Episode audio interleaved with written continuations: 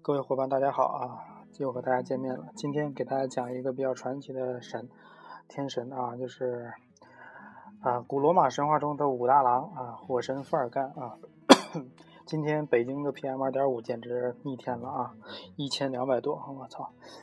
所以嗓子不是很舒服。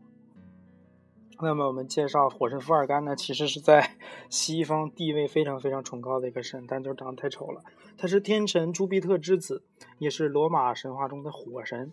那在希腊神话中对应的人物应该是赫菲斯托斯啊，但是他长得实在是不敢恭维啊。嗯，据记录啊，他是所有天神里面长得最最最最丑陋的天神，而且天生是个瘸腿。但是却娶了最最最最美丽的女神维纳斯啊，所以说啊，两个人的颜值不成正比啊。完了之后，我们可以显而易见的，维纳斯婚后出轨了啊啊，这个咱们先不说啊，他的灵魂和才智啊，确实非常的卓越，因为上帝总是公平的嘛啊，给你关上一关上一扇门啊，然后就去睡觉去了啊，不是，给你关上一扇门，就会为你打开一扇窗啊。而且呢，这个火神富尔干呢，天生具有操纵金属的能力，他能够轻而易举的呢，把冶炼出各种各样威力无穷的啊武器呀，这铁制品啊，冶铁制品啊，就很厉害，是个超牛逼的铁匠啊。诸神手中的神器，就每个人最趁手的兵器和宝贝啊，几乎都是由他打造的。比如太阳神福波斯驾驶的太阳神车，小爱神丘比特的黄金弓箭，朱庇特的神盾，以及我们所说的那个雅典娜。啊，也就是，呃，罗马神话中的密涅瓦啊，女战神密涅瓦用的那个神盾，她那个神盾有个这个特别牛逼的名字叫艾奎斯盾啊，都是出于他之手。那么，而且呢，他还在奥林匹斯山上呢建造了诸神的宫殿，可以说呢，福尔干分配了诸神的职权啊，你兵器我打的，你房子我盖的啊，所以说，他这种无形当中啊，因为在，呃。叫什么来着？在神话里面，西方神话里面呢，基本上说冶炼的神器就代表了诸神的权力啊。你的权杖越牛逼，那你的能力也就越大，职责也就越大，是吧？所以说，他不仅是打造了这样一个兵器，而且其实实质上是分配了诸神的职权，建立了诸神的统治秩序啊，特别牛逼。所以在西方呢，将福尔干视为象征权力的权神，就是权力之神，而且呢，他是。我们知道啊，摩羯座的守护神啊，就是十二月二十二号到一月十九号出生的人啊。记住哦，最最最丑陋的富尔干是你们的守护神。而且我们知道，除了这些之外呢，那呃，普罗米修斯大家知道，盗盗圣火的啊，非常牛逼的一个神啊。当年把他拴在高加索山上的那个铁链也是富尔干打的，包括呃特洛伊之战中。大显神威的阿卡琉斯，就是刀枪不入那货，他的盔甲也是富尔干打造的。那么富尔干呢，在西方的地位是非常崇高的，因为富尔干呢象征了经过千锤百炼百炼之后获得成功，所以代表了扎实稳固的权力。他又给诸神打神器啊，然后就相当于一个权力的分配者。所以说，在企业，在一些大的大型企业和政坛中的掌权者呢，通常就供奉一宗。啊，福尔干的雕像来祈求自身权力的稳固和持久啊，五蕴长久，就像很多我们这些啊江湖大佬啊，供一尊供供一尊啊关公像啊，是非常非常灵验的一个东西啊。那么我们具体来讲呢，福尔干呢是天空朱庇特和天后朱诺的儿子。我们知道朱诺这个女人心眼比较小啊。朱诺刚生下福尔干的时候啊，就发现这个儿子不仅长相丑陋，而且天生一副瘸腿。一向嫉妒心强的天后朱诺，本来就因为自己没有把那个第一个孩子没有亲生智慧女神密涅瓦，密涅瓦长得是国色天香又有能耐哈，他这不是我亲生的，而是另外一个啊野女人啊莫提斯给这个天空朱密特生的，所以他感到非常的懊悔。妈的！我正室居然没有生出太子啊，让别人抢在前面了。现在见自己生了一个儿子，这副窝囊样，顿时怒气冲天。为了不被七杀的神取笑呢，啊，恶狠狠的，他就一狠心把刚生下来的福尔干扔下了奥林匹斯山的万丈深渊啊！直接扔到山底下去了啊啊！其实这个事情在中国古代也非常非常常见啊，甚至在解放后这种事情很多，生下孩子不喜欢或者生个女儿不想要，直接整到尿盆里，直接就给淹死了！这种事情其实这种悲剧发生过很多，在中国历史上。那么在被母亲抛弃后后的小福尔甘呢，并没有死去，而是掉到了。楞诺斯岛上啊，我们知道一般傻人有傻福啊，他就命大就没死，遇到了一个好心的侏儒啊，侏儒不但救了他，还教会了他一些吃饭的本领啊，嗯，哇，一般这种人不死的话，肯定会被一个啊长相更奇怪的人救了他，比如说白雪公主啊，掉到森林之后就被七个小矮人救起来了，那富尔甘也是被个小矮人救了他，然后呢，教给了他冶炼钢铁、铜、贵重金属的。技术啊，成了一个特别牛逼的铁匠。当然呢，富尔甘也像孝顺亲生父母一样啊，孝顺这个侏儒，直到侏儒老死。随后呢，富尔甘在楞诺斯的一个火山口啊，找了一个非常啊因地制宜的这么一个地方，火山口建了一个 冶炼作坊。他花了九年时间呢，在那个作坊里冶炼很多精致的工具和装饰品，把自己的住室啊装点的像个宫殿一样啊，在火山口的一个宫殿啊，应该很热啊。嗯，反正冬天应该不冷。富尔甘呢，知道自己是朱诺的儿子，我操，皇太后的儿子，皇后的儿子。对于这个母亲呢，富尔甘怎么说呢？既想念又痛恨。为了能回到母亲身边呢，富尔甘在自己的作坊里做了一个非常精美的黄金宝座啊。这个宝座上有很多无形的连接线啊，就是看不见，特别细，但是有很多无形的线，像蚕丝一样啊，根本看不见。这些线呢，只有福尔甘才能看到啊，任何人和神都不会感觉到它的存在。那金宝座做成之后呢，福尔甘便派人把它送给了母亲朱诺。因为朱诺看到一个金光闪闪的宝座后啊，马上情不自禁的就往上一坐。嗯，哎，能听见吗？喂，啊，马上啊，情不自禁的坐了上去。他欣喜若狂的在宝座上给众神们摆各种姿势，以炫耀自己的高贵。但当他想从宝座上下来的时候，却怎么也动弹不得。朱诺脸上的表情非常难看啊，因为上面有很多细线啊，你想啊。他越用力，束缚的越紧。刚才还频频夸他的众神啊，一下慌了神。我的太后这怎么了？都赶紧啊！皇后这怎么了？赶紧过来帮忙。结果没有一点用啊！就连天宫朱庇特呢啊，我作为天上最高的神，还束手无策。那朱庇特呢，这没办法了，赶紧派人去询问谁谁把宝座送来了。这倒霉玩意儿，这才知道这个宝座呢，就是当年被抛弃的儿子富尔甘所铸造的啊。朱庇特呢，这下就明白了怎么回事了啊，就赶紧派自己的信使啊，太白金星啊，莫丘利去凡间把富尔哥叫来。谁知那富尔干，我操，就当天宫的话当耳旁风，就相当于当年玉皇大帝想要去花果山招安啊，我们的美猴王，美猴王不屌啊，并向天宫朱庇特开出了一个条件，那就是把最美的啊，你们最美的天神维纳斯嫁给我，许配给我。没办法呢，那。这天空朱庇特为了救自己老婆，只能答应了富尔干的要求。于是回到富尔，为回到奥林匹斯圣山的富尔干呢，嗯，就娶了最美的这么一个女神维纳斯啊，也造成他后来婚姻的悲剧啊。但是富尔干呢，并没有抛弃自己的老本行啊。虽然贵为太子啊，他建造了一座比天宫的宫殿还要华美的住所，并在金碧辉煌的住所旁边呢，建了一座冶炼作坊。用来冶制各种的金属，富尔干几乎把所有的时间都用在了冶制金属上面。当然呢，他炼出的各种精美的用具让众神们也叹为观止啊。虽然他母亲对他不好吧，啊，但是他父亲还行啊。为了表示自己的孝心呢，富尔干呢给他父亲朱庇特锻造了一个金宝座啊。这个金宝座可不是给他娘那个，这个是个很漂亮、很漂亮的啊。除了对父母表示孝心之外呢，富尔干对的其他众神也。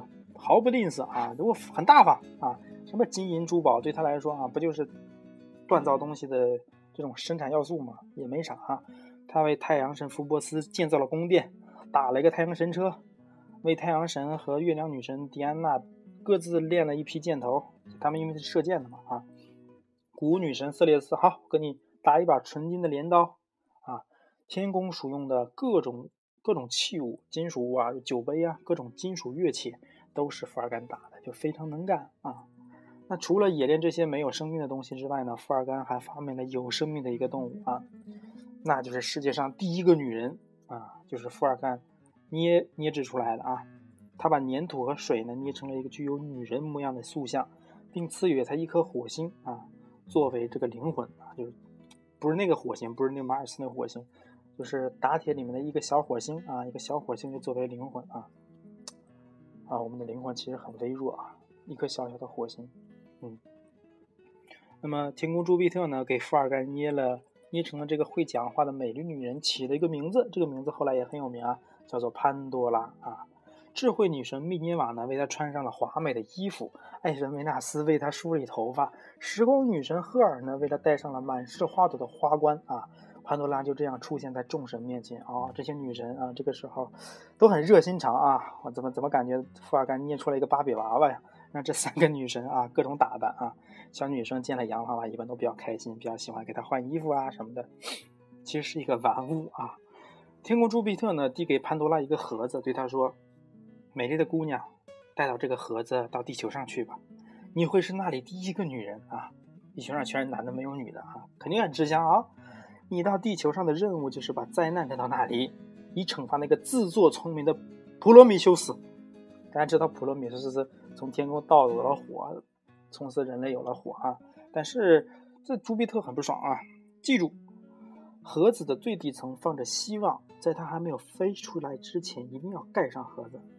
啊，我们知道潘多拉的盒子里面是满是罪恶，这个典故就是后来从这里来的啊。潘多拉呢，刚生下来啊，天真无邪啊，点点头，算是记中了天宫的嘱咐。随后呢，信使莫丘利把潘多拉送到了地球上啊。潘多拉的美受到人们的称赞，肯定啊，这么漂亮。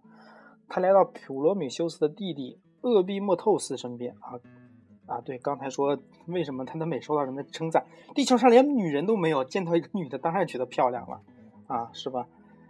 厄庇莫透斯就是这个普罗米修斯的弟弟呢，欣然接受这个女子啊。我觉得正常人都会接受，没见过女的，来一个投怀送抱的，肯定接受了。那潘多拉当着厄庇莫透斯的面呢，打开了丘比特交给他的那个神秘的盒子。其实他连他自己都不知道里面到底是些啥。盒子被打开之后呢，一大群灾难就像闪电一样跑了出来，并迅速的向四周扩散。那。潘多拉按照朱庇特的意思呢，在盒里的希望还没有跑出来之前呢，连忙把盒子重新盖好。结果希望被永远的留在了盒子里面。就说地球上啊，全都是各种灾难、各种丑恶、罪恶，但是没有希望啊，很恐怖的一个隐喻啊。啊，也许对现在处于社会底层那些被拆迁的呀，各种失家失地的呀，被政府。不公正对待的那些人觉得，嗯，也许这就是社会。嗯，正是由于福尔甘捏造了潘多拉，才使地球上充满了灾难。但人们并没有把这种罪过加于火神之上，因为福尔甘呢是一个心地善良的人，而且天宫的意愿他很难违背的。嗯，由于大部分时间呢，福尔甘都在自己的作坊里冶炼啊，所以冷落了美丽的妻子维纳斯啊，悲剧啊。维纳斯呢，一直都在鄙视着富尔干的丑陋啊，就像嗯，我们小潘啊，潘金莲呐，对于武大那种态度吧。所以两人的夫妻生活呢，不太尽如人意啊。你长得丑就算了，你还每天忙活自己的事儿，没时间陪我。要知道，感情最重要的是什么？是陪伴嘛，对不对？所以呢，啊啊，有人说是刷卡啊，泰国人，那你说泰国人最重要了啊。男人见面就刷我的卡，啊，挺有意思啊。其实陪伴是蛮重要的。当得知妻子和战神马尔斯偷情之后呢，富尔干用一张铁丝网将他们抓住啊。这对这对富尔干来说都是手到擒来的事情，做个铁丝网就跟啊玩儿似的啊，并把众神都请来看他们的丑态啊。你看你们做这些苟且之事啊。事后呢，维纳斯就跑回了塞浦路斯，他出生的地方。那马尔斯呢，就走了。躲到了色雷斯地区去隐居啊。那在妻子维纳斯走后呢，富尔干更是把心思放在了冶炼上面啊，一心一意的发展钢铁事业啊。据说呢，地上的所有火山口和地面的裂口呢，都是火神作坊的大烟筒。那么地震和火山爆发呢，则是火神作坊冶炼金属时发生的噪音啊造成的。富尔干除了在奥林匹斯山上有冶铁作坊之在呢之外呢，还在他以前出生、以前成长的地方楞诺斯岛上的大本营啊，还有欧洲的埃特纳火山上开办了更大的作坊啊。因为那个地方都是火山呀，所以他的神话总要圆一下谎，对不对？圆圆圆回来啊。那么其实我们讲这些呃希腊罗马神话，说起来都是一些没用的东西啊，但是蛮有趣，因为你学了这些东西之后呢，你会对西方啊一些电影啊文学里面的一些常识可能有一些不一样的理解，比如说。他是这个富尔干是这个权力之神啊，欧洲有一些知名企业或者政要喜欢崇拜这种富尔干神啊，也是有缘由的，就是为了个保佑嘛。那么，呃，还有看一些影视作品，比如我们看那个《星际迷航》，《星际里迷航》里面，呃，宇宙和星际联邦最重要的智慧种族之一叫瓦肯人。那瓦肯人其实就是那个瓦肯星啊，他们的母星瓦肯星就是。Vulcan 就是富尔干的意思，Vulcan，不知道发音对不对啊？那么这个瓦肯星呢，是联邦啊，星际联邦非常重要的一个基地。我们凡是看过《星际迷航》都知道，它是联邦的科研基地。其中最著名的有个瓦肯科学院啊，那是非常牛逼的一个科学院。而且瓦肯科学院和星际舰队学院呢，是由联邦直接管辖的，地位非常非常的重要。那么除了这个之外，今年好像还有一个新闻，就二零一五年的时候，中国最大的网络安全流氓厂商三六零派出了一支战队，就叫就叫三六零 Vulcan，去参加世界上最难的顶级黑客大赛 PWN to Own，我不知道怎么念啊，大概是这么一个回事啊。结果这个我们的三六零啊 Vulcan 战队仅用十七秒就攻破了当时难度空前的 IE 十一。所以一举拿下世界冠军，非常非常之屌。嗯，我们知道啊，对对对，还有那个阿斯顿马丁在二零一五年日内瓦车展期间发布了全新赛车，也是今年的一个新闻。那个全新赛车呢，就是这个瓦尔凯赛车。嗯，这也是呃，算是跟这个神话有点相关的这么一个东西吧。嗯，别的应该没什么了。嗯。挺为他感到遗憾的，婚姻不幸福，但是也挺佩服他的，嗯，毅力超人。今天的神话故事就到这里啊！大家如果是在北方的人呢，这两天要戴好口罩，因为 PM 二点五实在太恐怖了。今天节目就到这里，再见。